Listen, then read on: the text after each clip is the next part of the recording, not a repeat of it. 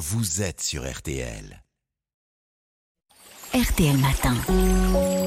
Ça va beaucoup mieux. Et on est avec vous, Aline Perrodin, comme promis. Aujourd'hui, on va parler, euh, tiens, des bienfaits de la soupe. Ça nous changera des excès de Noël. C'est une façon assez simple de manger des légumes. Bah exactement, une assiette ou un bol de soupe, bah, soit environ 25 centilitres, ça compte comme une portion de légumes. Rappelons qu'il est recommandé de manger 5 portions de fruits et de légumes par jour, ce qui n'est pas forcément évident. Hein.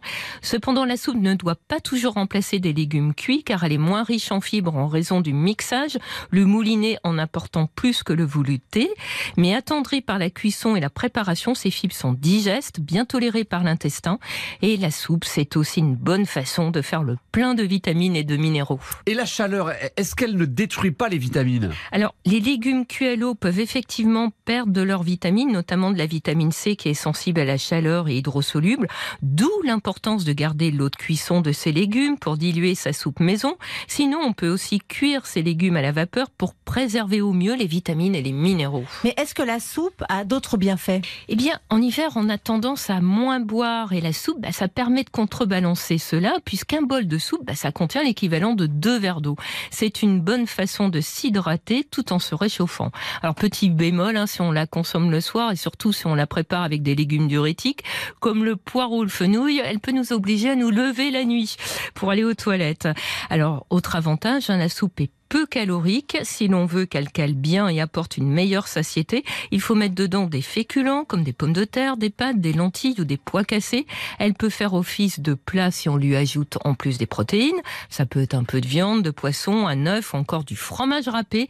Et on peut compléter avec un yaourt ou un fruit. Ça constitue un repas léger et digeste, idéal après des excès de fête notamment. Et si on n'a pas le temps de la préparer, comment bien choisir une soupe dans le commerce?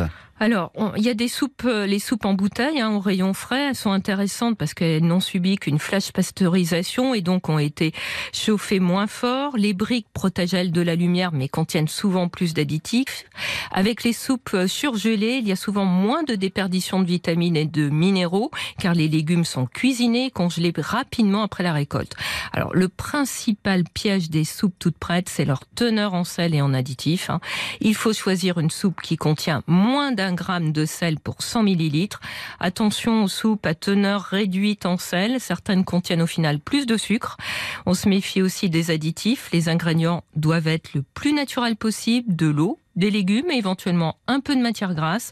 Pour valoir une soupe maison, une soupe industrielle doit contenir au moins 50% de légumes. Merci beaucoup, on sera très vigilant. Euh, Aline Perraudin, merci d'avoir pris soin de nous. On vous retrouve et on retrouve votre chronique, hein, je la rappelle, ça va beaucoup mieux sur le site rtl.fr et sur l'application RTL.